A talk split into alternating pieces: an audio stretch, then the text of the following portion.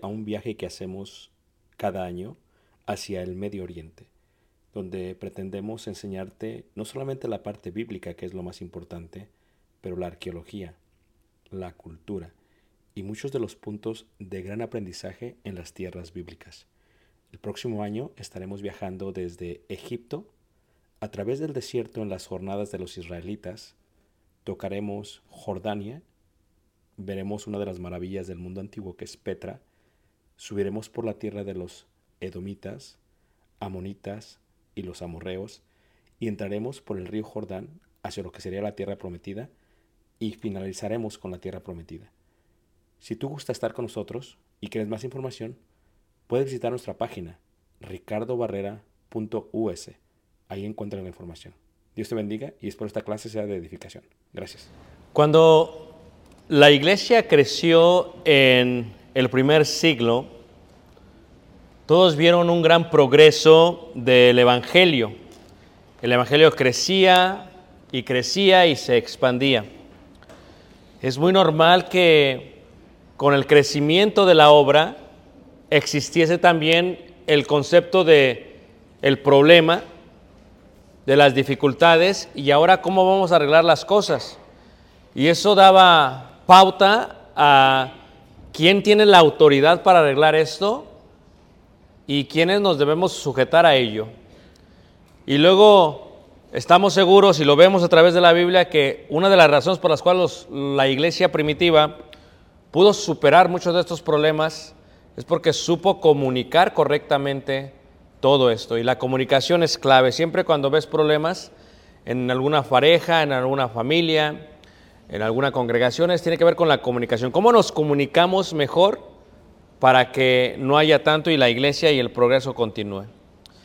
Si pensamos en la palabra progreso, lo primero que se nos viene en la mente es el avance o el avanzar. El hermano está progresando, indica que está avanzando, como si saliese de un punto A a un punto B y va el avión, el automóvil, el hermano va progresando, el hermano va avanzando. Progreso también se utiliza para el concepto de crecimiento. La iglesia está creciendo, o la familia está creciendo, o el patrimonio neto de una persona está creciendo. Platicaba apenas eh, estas semanas, eh, ¿cuándo es el punto en que Highland viene a ser Kenyan para nosotros? ¿Cuándo es el punto que Highland, queda pequeña como Kenia nos quedaba pequeña. ¿Cuándo es el punto de pensar más? Y eso tiene que ver con el crecimiento. Y luego viene la parte de la expansión. Cuando hablamos de expansión, decimos, una persona que está progresando es una persona que se está expandiendo, es la parte de expandirse, expansión, etcétera, etcétera. Pablo, cuando le dice a los filipenses eso en capítulo 1, en el versículo 12, dice, quiero que sepáis, hermanos, que las cosas que me han sucedido, o sea, Pablo había pasado por problemas, dificultades, adversidades, cárceles, eh, pero esto Pablo lo vio como algo positivo, dice, han redundado más bien para el progreso, ahí está la palabra progreso del Evangelio.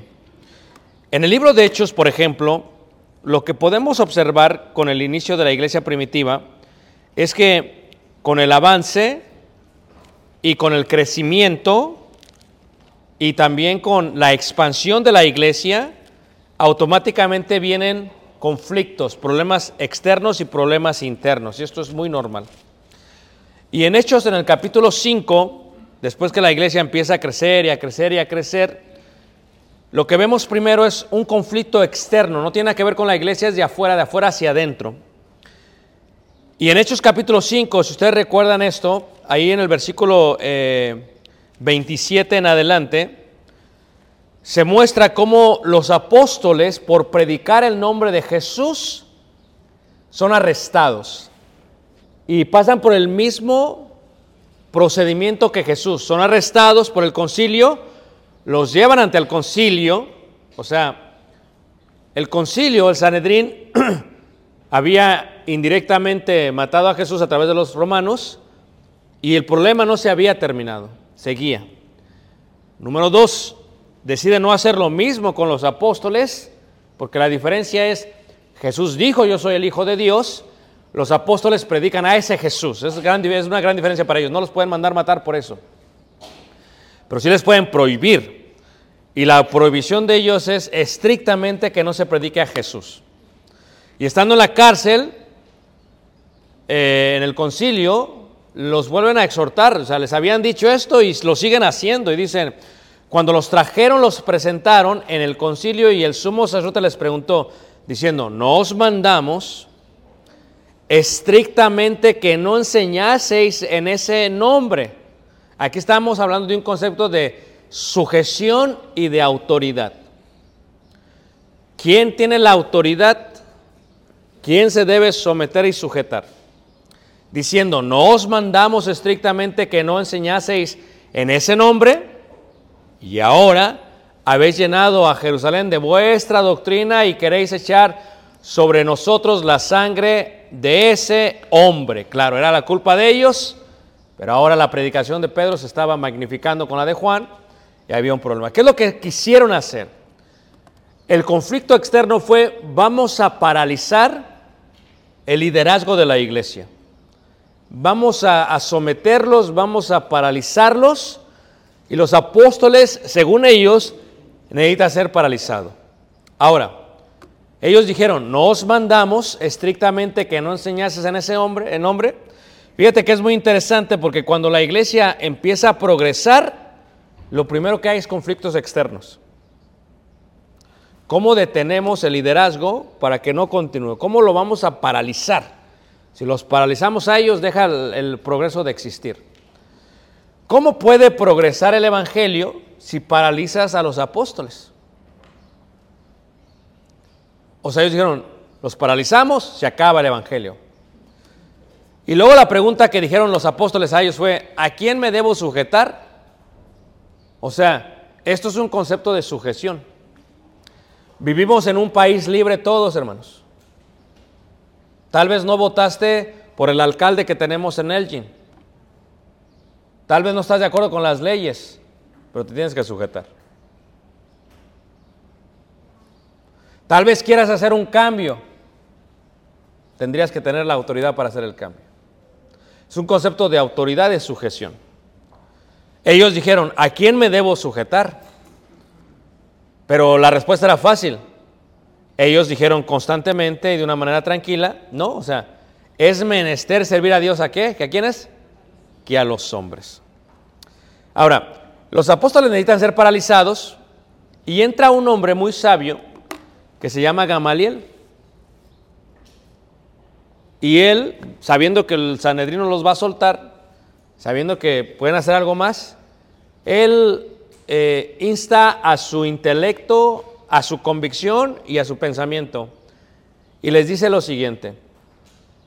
¿Vieron cuando se levantó este hombre y después murió? Y este otro hombre hizo sedición y después murió. Dice ellos, apartaos de estos hombres y dejadlos, porque si este consejo o esta obra es de los hombres, se desvanecerá, mas si es de Dios no la podréis destruir. No seas tal vez hallados luchando contra quién? contra Dios. O sea, fíjate cómo en todo este concepto hay progreso, hay sujeción y hay comunicación. Son tres puntos importantísimos para que la iglesia pudiera continuar avanzando. Cuando sucede eso, los dejan ir. Y al dejarlos ir, dice la escritura, y todos los días en el templo y por las casas no cesaban de enseñar y predicar a quién? A Jesucristo. Vemos que progreso. No cesaban de enseñar y predicar a Jesucristo. Vemos un progreso. Se arregló el conflicto que tenían. Pero para arreglarse necesitamos tres cosas. Necesitamos que se progrese, es importante, que se sujeten y que se comunique. Son conceptos importantes. Luego, como sucede en todos lados, el diablo, hermanos, por donde quiera quiere, quiere entrar. Por donde quiera se quiere meter, hermanos. Y lo hace a veces de una forma sutil, lo hace frágil, pero poco a poco el diablo va tirando, va, va, va eliminando, va destruyendo la obra. Ese es el poder que tiene el diablo y tenemos que asimilar que el diablo pues tiene el poder de matar, de destruir, ¿verdad? Y, y de robar. Es una realidad, tenemos que aceptarla. Dios se lo permite, sí, pero tiene ese poder. Ahora, había progreso. Luego, después de eso, ¿qué sucede, hermanos? El diablo sigue trabajando y dice, ya trabajé con los de afuera, no los puedo detener, ahora voy a trabajar con los de adentro. Entonces, viene el conflicto interno. Capítulo 6 de Hechos, en el versículo 1 al 3. Dice, en aquellos días como creciera, ahí se ve la parte del progreso. O sea, progresan. El número de los discípulos, dice, hubo murmuración de los griegos contra los hebreos de que las vidas de aquellos eran desatendidas en distribución ¿qué? diaria, diaria. O sea, no los pudimos paralizar. ¿Qué les parece si los ocupamos en cosas que no deben de estarse ocupando? O sea, los apóstoles no pueden ser paralizados. Bueno, ¿qué les parece si ahora los apóstoles los ocupamos en otras actividades no relacionadas a las suyas y de esa manera el progreso deja de avanzar? O sea, están pensando. El diablo piensa así, hermanos. Externamente no pudo, lo va a hacer en forma interna. Ahora, les voy a hacer una pregunta a ver si pueden reaccionar a este. ¿Estaba mal que atendieran a las viudas hebreas? No. Tenían que atenderlas. ¿Por qué se quejaron aquellas? Porque no estaban siendo entendidas. ¿Estaba mal que no atendieran las viudas griegas? La respuesta es que, la respuesta es sí, sí estaba mal. Es una realidad. O sea, Elgin, la iglesia tiene necesidades. Como hermanos, unos a otros, tenemos la bendición de bendecir a los demás. No solamente un mandamiento, es una necesidad intrínseca que tenemos que hacer. Pero, cuando la iglesia va a hacer algo que tiene que ver con la iglesia, o si alguien va a hacer algo con la iglesia que tiene que ver con la iglesia, esa persona debe considerar la autoridad antes de hacerlo. Y es un concepto difícil, hermanos, porque a veces decimos, es que se arregló el problema, todo bien. No es que se arregle el problema, es que se tiene que considerar, es que se tiene que hablar, es que se tiene que sujetar al proceso de la iglesia. Tú dices, de otra manera, hermanos, cosas pequeñas causan un caos más grande. O sea, ¿estaba mal que atendieran? No. Estaba bien que las atendieran. Lo que estaba mal es que no atendieran a las griegas. O sea, ¿cómo se hubiera podido solucionar este problema antes de? Los apóstoles tienen que ser ocupados en otras actividades porque de esta manera el diablo puede tener un avance y el evangelio deja de tener progreso. Ahora, ¿qué pensaron los apóstoles? Los apóstoles pensaron antes de comunicar, pensaron en el progreso de la iglesia y ellos pensaron, dijeron, ok, no es justo que nosotros dejemos la palabra de Dios para servir a las mesas. Ahora, si tú le hubieras preguntado a la iglesia en el capítulo 6, les aseguro que muchos miembros hubieran dicho, sí, y que sean los apóstoles los que lo hagan. Es normal. Ellos, desde su punto de vista, dicen, sí, no están siendo atendidas y el apóstol está predicando allá. No, que la atienda. Pero desde el punto de vista de los apóstoles es que no. O sea, si nosotros nos ocupamos en cosas que no deberíamos estar ocupados, no va a haber progreso en la iglesia. Y ellos responden diciendo, no es justo que nosotros dejemos la palabra de Dios para servir a las mesas. La palabra justicia es un término griego dikaios. Esto es costumbre, regla, derecho, especialmente en los cumplimientos de los deberes hacia los dioses y hombres. En el Nuevo Testamento denota la rectitud, estado de ser recto, de conducta recta, lo cual se basa en las normas divinas o humanas. O sea, ellos dicen, las viudas griegas tienen que comer, pero no, no es justo que yo les dé de comer. Fíjate cómo lo ven ellos, hermanos. Si le hubieras preguntado a la iglesia, ellos eran, no, es que tienen que comer. No, no es justo. Pero fíjate, este concepto trae varias cosas. ¿Cómo progresa la iglesia? ¿Cómo se sujeta la iglesia? Y cómo lo comunica la iglesia. Eso es muy importante. ¿Cómo progresa la iglesia? ¿Cómo se sujeta la iglesia? Y cómo lo comunica la iglesia. Los apóstoles, teniendo toda la autoridad divina, optan no por decidir ellos, ellos optan por convocar a la multitud. O sea, cuando tú vas a hacer algo que refiere a la iglesia y no tienes la autoridad para hacerlo, no lo deberías de hacer a menos que la multitud esté de acuerdo con lo que vas a hacer. Lo tienes que considerar. O sea, a, ver, ¿por qué aquí cómo se mueven las cosas? ¿Cómo está todo? A ver, ¿por qué se considera? Porque es el orden bíblico. Los apóstoles teniendo toda la autoridad, aún ellos convocaron a la multitud a preguntarles. Y tenían ellos la autoridad. Ellos decían, vamos a hacer esto y vamos a hacer esto. Sí, pero fíjate lo sabio, el Espíritu Santo, la sabiduría que les da. Convocaron a la multitud de los discípulos y ellos les explicaron a ellos, no es justo que nosotros dejemos la palabra de Dios para servir a qué? A las mesas. ¿Y por qué lo comunicaron? Porque la gente no lo entendía. La gente no lo entiende a veces, hermanos. Se les tiene que comunicar. Para los griegos, el progreso no era que, que el Evangelio fuera creciendo. Para los griegos, el progreso era, mi, mi tía la viuda no tiene que comer. Que el apóstol venga y le dé de comer. Eso fue lo que causó murmuración. ¿Estaba mal que comiesen las viudas de los hebreos? No. ¿Estaba mal que no comiesen las viudas de los griegos? Sí. ¿Estaba mal que los apóstoles no supieran esto? No, porque estaban enfocados en lo que tenían que hacer, hermanos. Y cuando se enteran, ¿qué hacen? Lo primero que hacen es que convocan a la multitud, que vamos a hacer esto.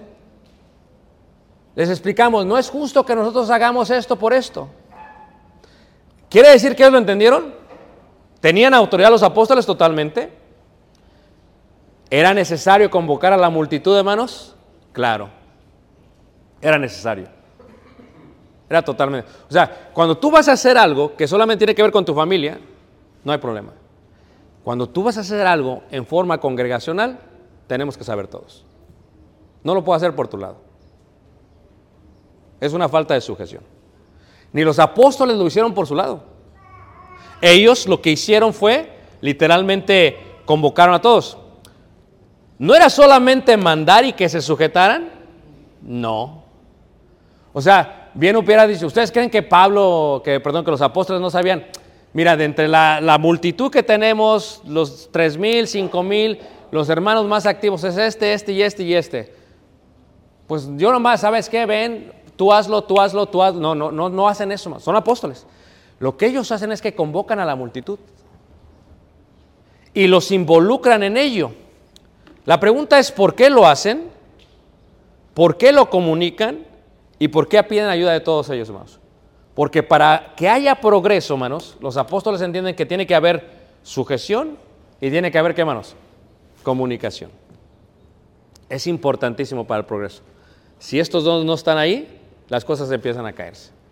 Empiezan a caerse. Ahora, si los apóstoles necesitan ser ocupados en otras cosas, los apóstoles lo que hacen es que involucran a todos. Y los apóstoles permiten que todos participen. Tenemos este problema. ¿Cómo lo podemos arreglar, multitud? ¿Qué podemos hacer? Los apóstoles dan la guía. Dicen, buscad, buscad entre vosotros, varones, y les dan la guía. Pero ve este otro punto que es importante, hermanos. Hechos capítulo 6, dice, buscad entre vosotros, versículo 3, siete varones de buen testimonio, llenos del Espíritu Santo y de sabiduría. Pero fíjate, a quienes encarguemos. Pon atención. ¿Por qué la multitud no podía encargar por ellos mismos? Porque no tenían la autoridad. O sea, tú no puedes hacer planes sin consultar. Porque tú no puedes encargar. Tú tienes que considerar y preguntar. Porque si tú haces las cosas así, al rato todos van a hacer las cosas así. Y la gente no te va a decir a ti nada. ¿Quién es el primero que se enteró del problema? Bueno, los apóstoles. Y entonces, si los apóstoles, si ellos hubieran dicho, ¿sabes qué? Tenemos siete, hagamos esto, tú haces esto, tú haces, espérate, espérate. Dios los apóstoles, no, escójanlos, pero nosotros los vamos a encomendar. Nosotros vamos a encargar, tú no puedes encargar. No tienes esa autoridad bíblica. Tienes que dejar que el apóstol lo haga. Es el concepto de eso. ¿Por qué lo hacen de esa manera? No tenían la multitud la autoridad de encargar, sí de elegir, no de encargar. He aquí el concepto de progreso, sujeción y qué? Y comunicación. ¿Qué indica esto? ¿Pueden decidir solos ellos? La respuesta es no. ¿Puede decidir toda la multitud? La respuesta es no. ¿Pueden encomendar la, la multitud? La respuesta es no. ¿Eligen? Nosotros encargamos. Ese es el orden. Así se manejan las cosas. Todo tiene que ver con progreso, sujeción y comunicación. Hagamos algunos ejemplos para que ver si me entienden mejor. Porque están todos, ¿qué, qué? ¿Me está hablando el hermano a mí? A mí me está diciendo, no, escuchen, ¿ok? Ejemplos para que me entiendan, ¿ok? Vamos a decir, por ejemplo, que, que llega ahí en el correo postal una oferta de un banco y dice, como nos llegan los buzones a todos, eh, les ofrecemos un- una cuenta, un crédito a la iglesia de 100 mil dólares. Y vamos a decir, por ejemplo, que pues yo, yo agarro el sobrecito ¿eh? y lo veo y le hago, ah, 100 mil. A nombre de la iglesia es el crédito. ¿Qué dirías tú si yo abro la cuenta sin consultarle a ustedes? ¿Es correcto, hermanos? ¿Es correcto? No. O sea, no tengo esa autoridad. Si me llega a la casa y me ofrecen 10 mil dólares y la quiero abrir, ¿qué, hermanos? Porque tú tienes que saber diferenciar entre iglesia y algo personal. Tienes que saberlo diferenciamos entre iglesia y algo personal. ¿Todos me están siguiendo, hermanos? Vamos a decir que yo tengo la, la- la carta de impuestos, de no pagar impuestos. Y entonces resulta que yo voy y compro algo para mí, para la casa. Y no pago impuestos. O sea, usé el nombre de la iglesia para beneficiarme en forma personal. ¿Es correcto eso, hermanos? ¿Hermanos, es correcto? No. O sea, entendamos que en el momento que se trata de la iglesia, ya no puedo decir yo solo. Que todos tendríamos que, ¿qué, hermanos? que decidir. Y luego se tiene que encargar. Son conceptos de sujeción a autoridad. Alguno diría, pues, bueno, es que yo no estoy de acuerdo. Hagamos otro ejemplo más sencillo, ¿qué les parece? Vamos a decir que, que- que- que uno es maestro de niños. Y pasa, hermanos, resulta que pasa algo y resulta que no voy a poder dar mi clase y entonces resulta que qué? Que yo mismo digo, le hablo a otro, ¿sabes qué? Dan la clase por mí. Tampoco se puede. No es correcto. Te voy a explicar por qué. No es correcto porque tal vez para ti cualquiera puede dar la clase. Pero para aquellos que estamos encargados de la obra, sabemos quiénes tienen el testimonio para dar la clase. ¿Todos me están siguiendo, hermanos? Tal vez para ti es, hermano, pero ¿cuál es el problema? Se dio la clase, ¿por qué? ¿Por qué estás? Porque no se están haciendo las cosas bien. O sea, bien esa persona hubiera podido ser, no hay problema. Pero se tiene que decir. Porque ya no solamente es tú que no pudiste venir. Ahora estás involucrando a varios niños que son hijos de varios hermanos y que ahora el hermano lo va a escuchar y se causa un problema. Y si sucede eso, hermanos, ¿qué va a pasar en el futuro? Imagínense usted que de pronto yo ya no que- ¿quién sabe quién predicó? Hermanos, tiene que haber un orden. Porque para que haya progreso tiene que haber sujeción y sobre todo tiene que haber, ¿qué hermanos? Comunicación. Levanta la mano, ¿quién me está entendiendo, hermanos? Otro ejemplo, ¿ok? Viene, eh, si Dios permite, llega nuestra hermana Betty eh, ahí por el 22 de julio, dice el hermano Oscar. Viene nuestra hermana Betty de México, primera experim- experimento, no, primera experiencia, perdón, en Estados Unidos. La va a estar en shock, ¿verdad? porque ella, o sea, con todo el respeto que pues, la isla, eh, o sea, es... Ustedes entienden. Entonces, eh, tal vez a alguien de ustedes se le tiene la excelente idea. ¿Sabes qué? Le voy a dar la bienvenida a la hermana y me voy a armar aquí un grupo de hermanos con los que me llevo bien y, y le vamos a dar la bienvenida entre nosotros. No, no puedes hacer eso. Y te voy a decir por qué. Porque, ¿cómo se van a sentir los demás hermanos que querían participar en eso? ¿Están de acuerdo, hermanos? Imagínate tú, Betty pone en su muro, porque ya, el, el Instagram es bien chismoso como el Facebook, pum, el recibimiento que me dan los hermanos en Elgin. Y de pronto 10 de Elgin, ¿qué onda? ¿Cuándo pasó esto? ¿Qué, ¿Qué sucedió? ¿Por qué no me avisaron? ¿Qué está pasando? ¿O no es cierto, hermanos? ¿Está mal que se le dé la bienvenida? No, está bien, pero tiene que haber, hacerse en forma correcta. O sea, tienes que comunicarlo. De otra manera, se quedan hermanos que querían participar. Y mejor di, le voy a dar la bienvenida a mi casa, pero no le voy a dar la bienvenida como iglesia. ¿Sí ves la diferencia? Porque en el momento que involucras a otras familias, ya no eres tú solo, eres toda. O sea, yo diría que estaría muy bien que varias familias, varios matrimonios, les invitemos cada domingo después de eso. Esa sería mi guía, mi recomendación. Pero si no quieren, no lo hacemos. ¿Sí ves la diferencia? Eso es diferente. Otro ejemplo sería, mana Martita la van a operar. Disculpa Martita que lo digo, pero te van a operar, me dice Fer. Entonces resulta que Martita la operan.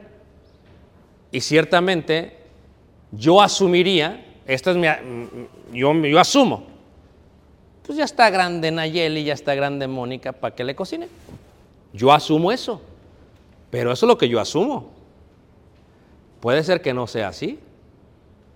Entonces, ¿qué pasa? Se le ocurre a Vita, ¿sabes qué? Tengo una excelente idea.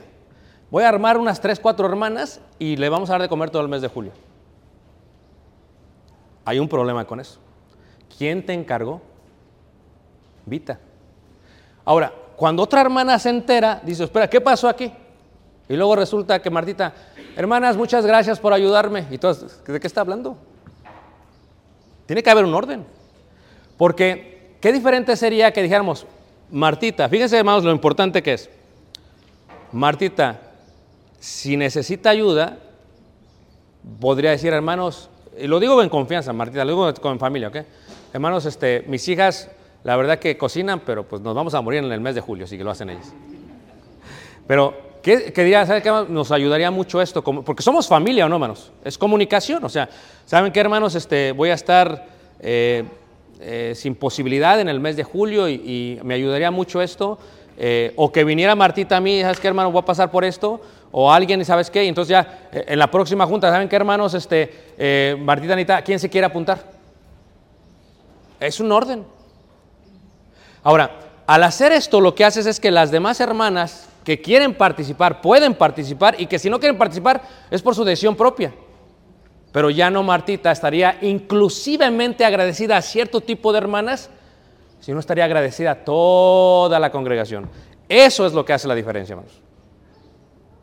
Comunicación, sujeción y progreso. Imaginen ustedes, hermanos, si yo voy a mover algo, hermanos, toda la iglesia lo debe de saber. Si es algo personal, no tienen por qué saber. Pero si lleva el número de la iglesia, hermanos, de las, del Estado, de- del gobierno, de las taxas, la iglesia debe de saber, porque no es mi número, hermanos. ¿Es el número de quién, hermanos? La iglesia debe de saber. Eso es lo correcto.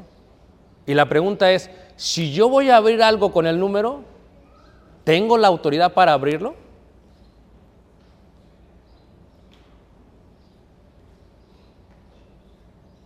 Porque regresamos al punto de la tarjeta de crédito. Y llegan, yo creo que el Tony, que es tesorero, y revisa el correo, llegan, llegan, ahora sí como que dice volantes de, de- de, eh, ofertas, ¿no? De te damos tanto, te damos tanto, o sea, llegan. ¿Cuántas personas, imagínate, yo me llega y digo, ay, pues sí, lo hago, pero es que no es mi número, hermanos, ¿es el número de qué, hermanos? De la iglesia. La cuenta está a nombre de la iglesia. La iglesia está como una entidad sin fines de lucro. O sea, yo tengo que saber manejar este concepto correctamente porque de otra manera no, y tengo que comunicarlo a la iglesia. Si es algo personal es una cosa, pero si es algo ya en iglesia tengo que comunicarlo. En todos los puntos de vista. ¿Qué pasaría como jóvenes? Si ya les hace algo como jóvenes. Bueno, voy a hacer esto, voy a invitar a dos, tres, no hay problema, pues somos hermanos, invitémonos. Pero si se va a hacer una salida de jóvenes, tenemos que comunicar a todos para que nadie se sienta menospreciado.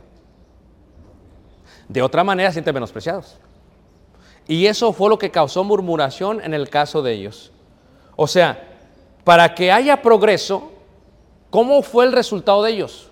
Dice la escritura que agradó la propuesta a toda qué?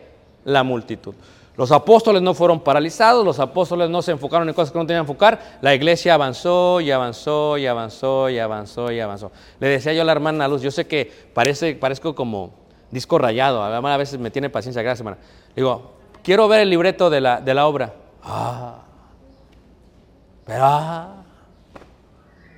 A ver, ¿por qué quiero ver el libreto de la obra? Porque necesito asegurarme que esté bien la obra, hermanos. Porque si no me aseguro, ese mismo día se hace un escándalo. Eh, eh, cuando se hace una, una boda o algo así, me preguntan, ¿se puede hacer esto? Les digo lo que es, ¿por qué? Porque si no digo algo, ese día va a pasar algo. O sea, se tiene que considerar porque la comunicación hace que la iglesia siga progresando y la iglesia tiene que sujetar. Es un, es un sistema de, de- crecimiento de la iglesia. Y le digo al tía, páseme la obra. Y yo sé que la tía dice, no. Me, dice, eh, me dice este Nico, ¿dónde está Nico? Nico dice, Nico, no, hermano, es que vamos a hacer esto para los matrimonios. ¿Qué, qué, qué? Le digo, méteme. Le decía, no, hermano, pero... Entonces déjame saber todo lo que está pasando porque entonces a ver. ¿Por qué? ¿Por qué entonces sabemos? Porque la gente me pregunta a mí, hermanos, ¿qué está pasando aquí? ¿Qué está pasando acá? ¿Qué está pasando acá? Y si uno sabe, hermanos, la iglesia lo sabe. Y cuando la iglesia está comunicada, se sujeta. Y cuando la gente se sujeta, progresa. Y esto agradó la propuesta toda qué? La multitud. La pregunta es, ¿estamos progresando como iglesia? Todo depende desde el punto de vista que tú lo veas. Yo te podría decir, eh, como les decía hace unos momentos, el simplemente hecho de estar en Arkansas ayer, o sea, veo grandes cambios en la iglesia en dos décadas. Y te, te podría decir, hermanos, que si no estamos progresando, no estamos regresando. Ya es un super avance. No estamos desapareciendo. Por la honra y gloria de Dios. ¿Todos me están siguiendo, hermanos? Pero para que esto continúe, tenemos que afinar cosas. Nadie se tiene que sentir con esta clase, hermanos, o este mensaje. Espero que todos lo tomen de una manera positiva. Yo creo que hasta ahorita ya conocen que yo no me voy a aprovechar de su nobleza. No estoy aquí para aprovecharse, aprovecharme de ustedes, sino para ayudarles a comprender por qué tenemos que hacer las cosas. La otra pregunta que nos haríamos es, ¿soy sujeto? ¿Soy, ¿Me sujeto? ¿Sí o no? ¿Veo la importancia de la sujeción? Sea, los después dijeron, no, es que es menester servirle a Dios que a los hombres. Imagínate tú que, que la iglesia decidiera algo que va en contra de la voluntad de Dios. Y tú tienes y tienes que ayudar. Y lo que como iglesia no le podemos ayudar, pero yo personalmente le puedo ayudar. ¿Sí ves la diferencia? O sea, no voy a, no voy a, a- a convocar a que ayuden, pero yo, voy a- eso no está mal tampoco. Tú solo lo puedes hacer, porque es algo personal. ¿Debo comunicar lo que quiero hacer?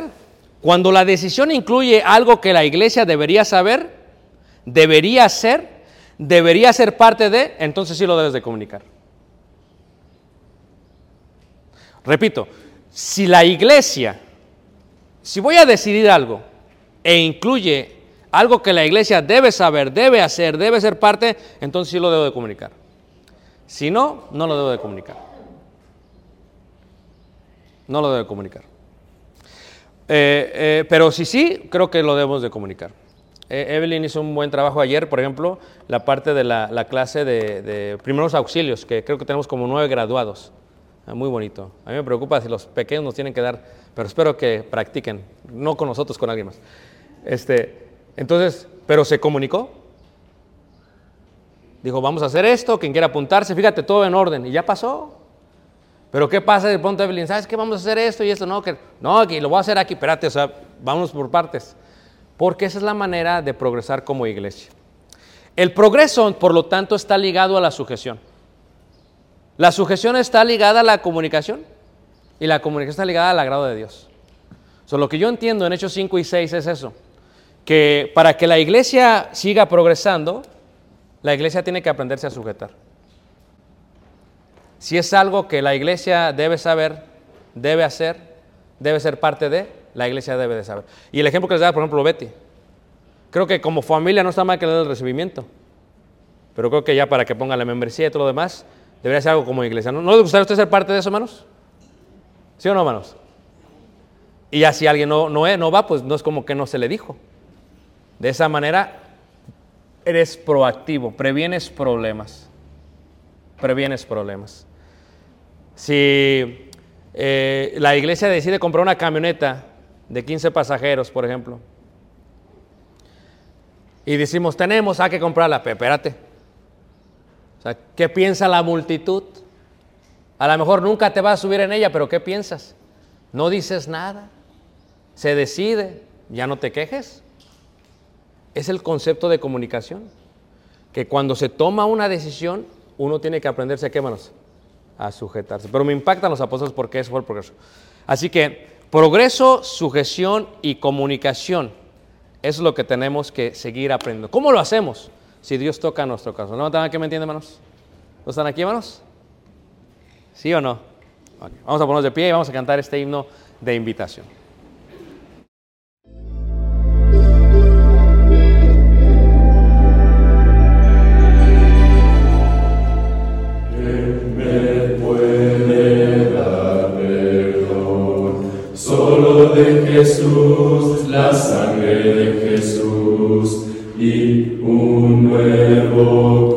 Corazón.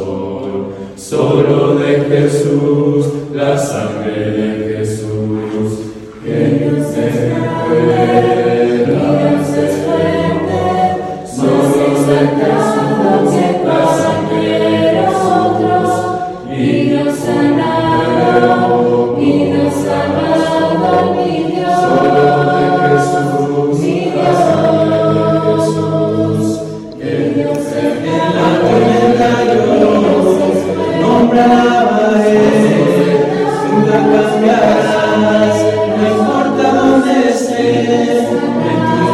sisters.